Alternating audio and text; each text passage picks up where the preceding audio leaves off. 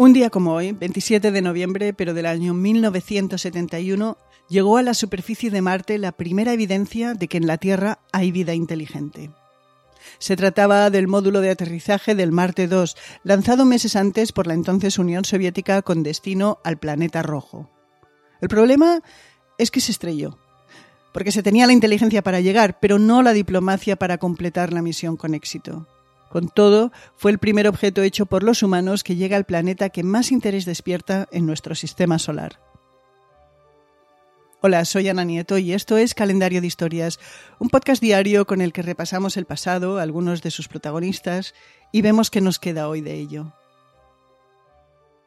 La carrera espacial ha tenido durante décadas dos protagonistas, o mejor dicho, dos antagonistas, Estados Unidos en un lado y la Unión Soviética en el otro.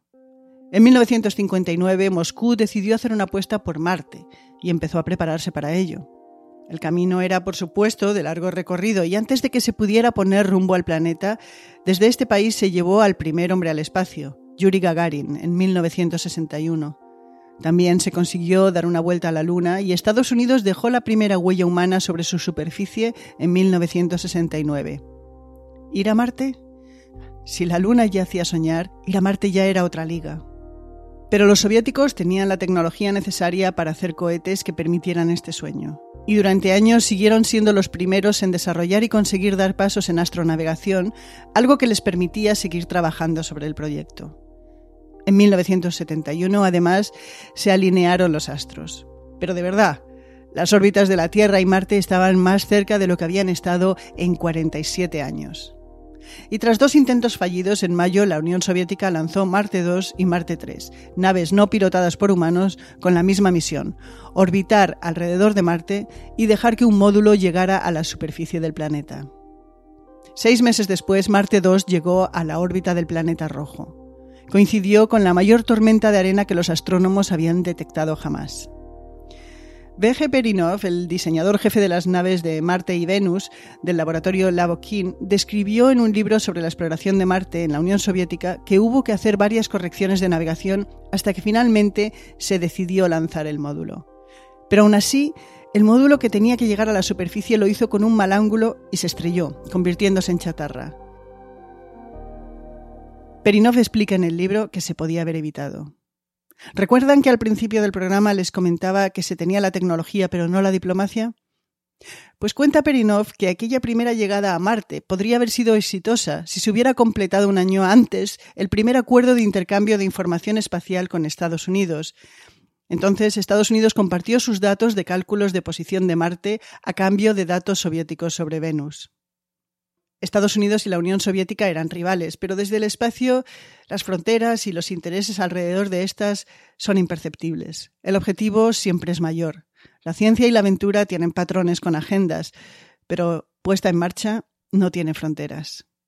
De hecho, aunque en la Tierra se estaba en plena Guerra Fría, en 1972 se firmó el Tratado Intergubernamental para la Cooperación en la Exploración del Espacio para propósitos de paz y en 1984, siendo Ronald Reagan presidente de Estados Unidos, se firmó una resolución para renovar la cooperación en el espacio en una serie de proyectos. Al calor de esta, se propuso un año más tarde que la colaboración incluyera la exploración a Marte. Pero de vuelta a las misiones de Marte de hace 49 años, el Mars 3 consiguió lanzar con éxito su módulo que llegó íntegro a la superficie del planeta el 2 de diciembre. Desde allí transmitió 14.2 segundos de telemetría antes de perder la señal para siempre. Perinov especula que el polvo de la tormenta inutilizó los sistemas de comunicación. Desde entonces hasta ahora ha habido una treintena de viajes mediante sondas, naves y estaciones orbitales. También han llegado los robots. El Pathfinder lo hizo en 1997 y el Opportunity dejó de transmitir el año pasado después de 15 años de exploración. Por cierto, que si la primera parte de la exploración la hizo la Unión Soviética, en las últimas décadas han sido Estados Unidos quien ha dado los últimos pasos y también China e India. La historia de una exploración que empezó tan accidentalmente seguirá escribiéndose. Pero ¿por qué esta fascinación con Marte? Pues porque es el planeta que con las debidas distancias más tiene en común con la Tierra. No es tan agresivo como Venus o Júpiter, aunque las temperaturas en su superficie son extremas y varían rápidamente y además no tiene una atmósfera respirable. Pero ya en el siglo XIX el astrónomo italiano Giovanni Virginio Schiaparelli descubrió desde su observatorio en Milán la existencia de unas líneas que llamó canales, unas áreas oscuras que llamó océanos y otras amarillas que llamó continentes. Desde entonces se ha venido especulando con que pudiera haber alguna forma de vida. En el siglo XXI sabemos que Marte es un gran desierto y que la paradoja de Fermi sigue vigente. Es decir, que a pesar de la alta probabilidad de que exista vida en otros planetas, no hay ninguna evidencia de ello. Pero precisamente esa es una de las razones por las que se sigue explorando. Y un día como hoy, 27 de noviembre, también ocurrieron otras cosas. En 1493, Cristóbal Colón llega a Fuerte Navidad, en la isla española. Allí el almirante había dejado a un grupo de españoles que le habían acompañado en el primer viaje. Cuando llegó al año siguiente, en su viaje a América, encontró el fuerte destruido y sin gente. Después se supo que los nativos taínos, hartos del trato que le daban ese grupo de españoles, los habían aniquilado.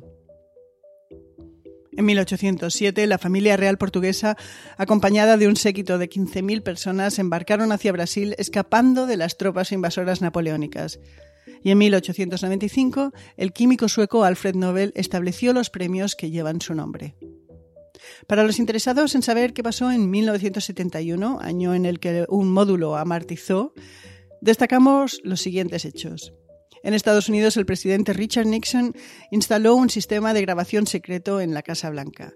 Y en Escocia sucedió la tragedia de Ibrox Park, cuando una avalancha en un campo de fútbol dejó 66 hinchas muertos. También fue el año en el que Pablo Neruda ganó el Premio Nobel de Literatura, el Lute se escapó de la cárcel, Isabel Presley y Julio Iglesias se casaron y Karina, con la canción Un Mundo Nuevo, quedó en un segundo lugar en el Festival de Eurovisión.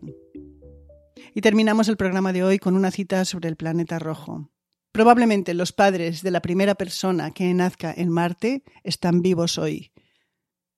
Esto es algo que dijo Harrison Jack Smith del Apolo 17, el primer y único geólogo que hasta hoy ha caminado sobre la superficie de la Luna.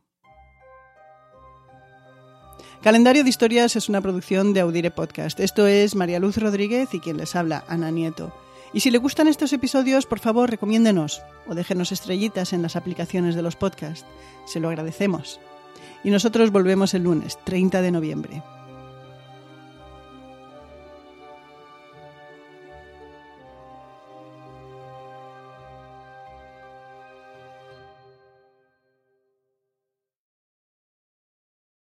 Karen is the proven expert in addiction treatment.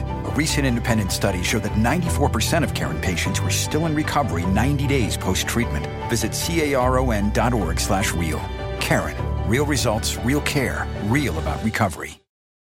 Este 4 de julio, no te pierdas la película del verano.